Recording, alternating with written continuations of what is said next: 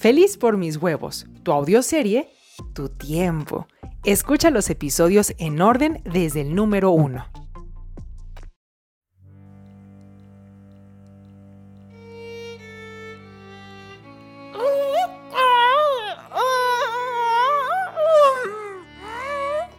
Sin hallar con qué contener el huevo, tuve que ocuparme yo sola, ayudando a que no reventara, porque parecía que lo haría. Por fin cayeron los pedazos haciendo un desastre. Olía mi piel quemada. David solo pudo quedarse impotente ante el espectáculo que daba vida frente a sus ojos, no sabiendo qué hacer, pues no se parecía a algo que hubiera presenciado antes. Exhausta, me dejé caer de rodillas y me sostuvo, cobijándome y curándome con un ungüento en las manos. Ah, secando el sudor de mi frente con su jubón. Me temblaban las piernas. Escuchábamos el crepitar como de carbones encendidos. Sentados en el suelo, David y yo nos... No, no nos atrevíamos a ponernos de pie para mirar a lo que había nacido en la mesa. Oh cielos. ¿Y si es feo? ¿Y si no me quieren? ¿Y si no puedo cuidarlo como se debe? ¿De dónde sale este miedo si no está pasando nada? Pensé. No me atreví a volcar mis dudas en David, que estaba más centrado en el acontecimiento. Finalmente se plantó ante los restos, se asomó y exclamó sin mucha emoción. Ah, ¿qué es? Me apresuré y miré. La criatura más insólita nos miraba con ojos que destellaban vida. Respiraba, se movía. Me embargó un sentimiento indescriptible. Había cargado verdadera vida y la había traído a este mundo. Me sentí extrañamente poderosa. Se disipó todo el miedo anterior. Una vorágine crecía dentro de mí queriendo comerme al mundo y sabiendo que puedo porque ya lo estoy haciendo. ¿Qué se siente estar a cargo de la criatura más poderosa del cosmos? fue su pregunta. Y el alma se me fue al suelo, como dicen ustedes. Nunca planeé las consecuencias permanentes de semejante responsabilidad esta criatura viviría más que yo y el bando que tomara en la vida sería producto de mis decisiones. ¿Por qué me pasa esto, David? ¿Por qué eclosionó tu huevo? No. ¿Por qué en un momento soy la mujer más poderosa sobre la faz de la tierra y todo me parece dictado solo para que se derrumbe ante cualquier comentario? No importa si es bien intencionado, algo que no es mío crece dentro de mí como una voz que confirmara, sí, allá afuera tienen razón, sintiéndome chiquita, indefensa, incapaz y hasta inútil. ¿Crees que estoy loca? No, dulce Quark, estás viva y tienes un framework predominante. Mi cabeza es un desmadre. Por hoy hemos terminado. Ayúdame a regresar a casa. Pásame mis notas. ¿Dónde nos quedamos? Eché un vistazo al mapa de Bloom en un afán de sentir que no estaba perdiendo el tiempo escuchando únicamente. Aquí en la segunda casilla. Conoce los pasos. Miré la casilla anterior. Conozco el concepto. Y vaya si lo conocía. Me quedaba clarísimo que los sentidos engañan y que mi diseño original de fábrica es un equilibrio entre mantenerme en lo conocido y empujarme hacia lo nuevo. El framework es ese conjunto de creencias a las que regreso por salud mental, pero muchas cosas que deseo en la vida requieren un nuevo framework.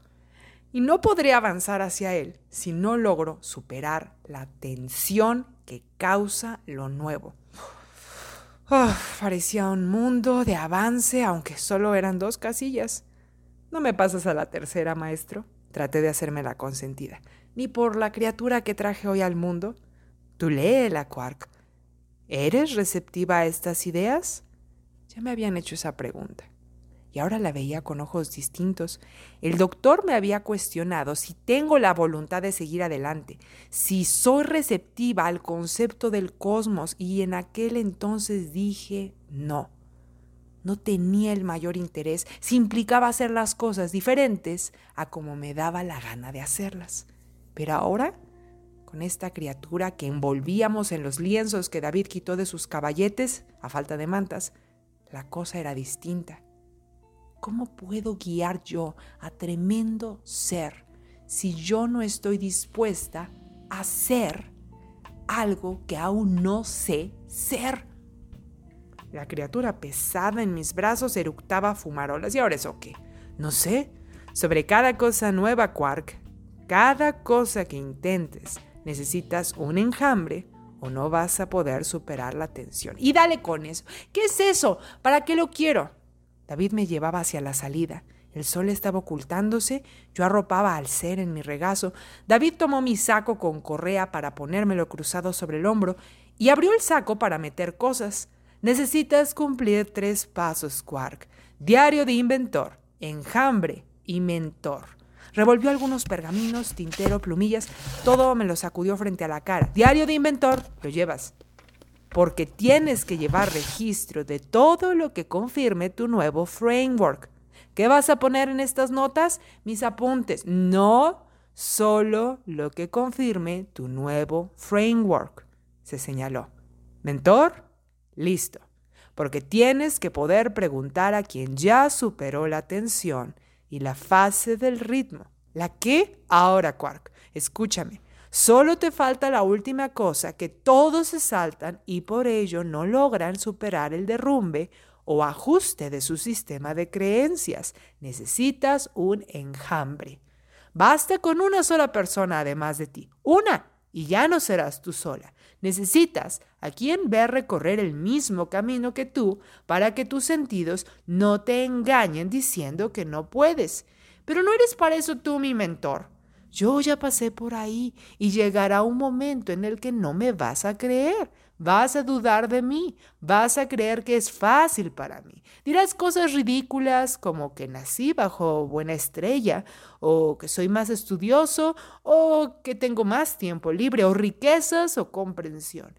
Mentiras. Son cosas inspiradas por tu framework viejo queriendo mantenerse. Es su trabajo mantenerse. ¿Es tu deseo sustituirlo? Sí. Dímelo de corazón, Quark, o no me hagas perder el tiempo.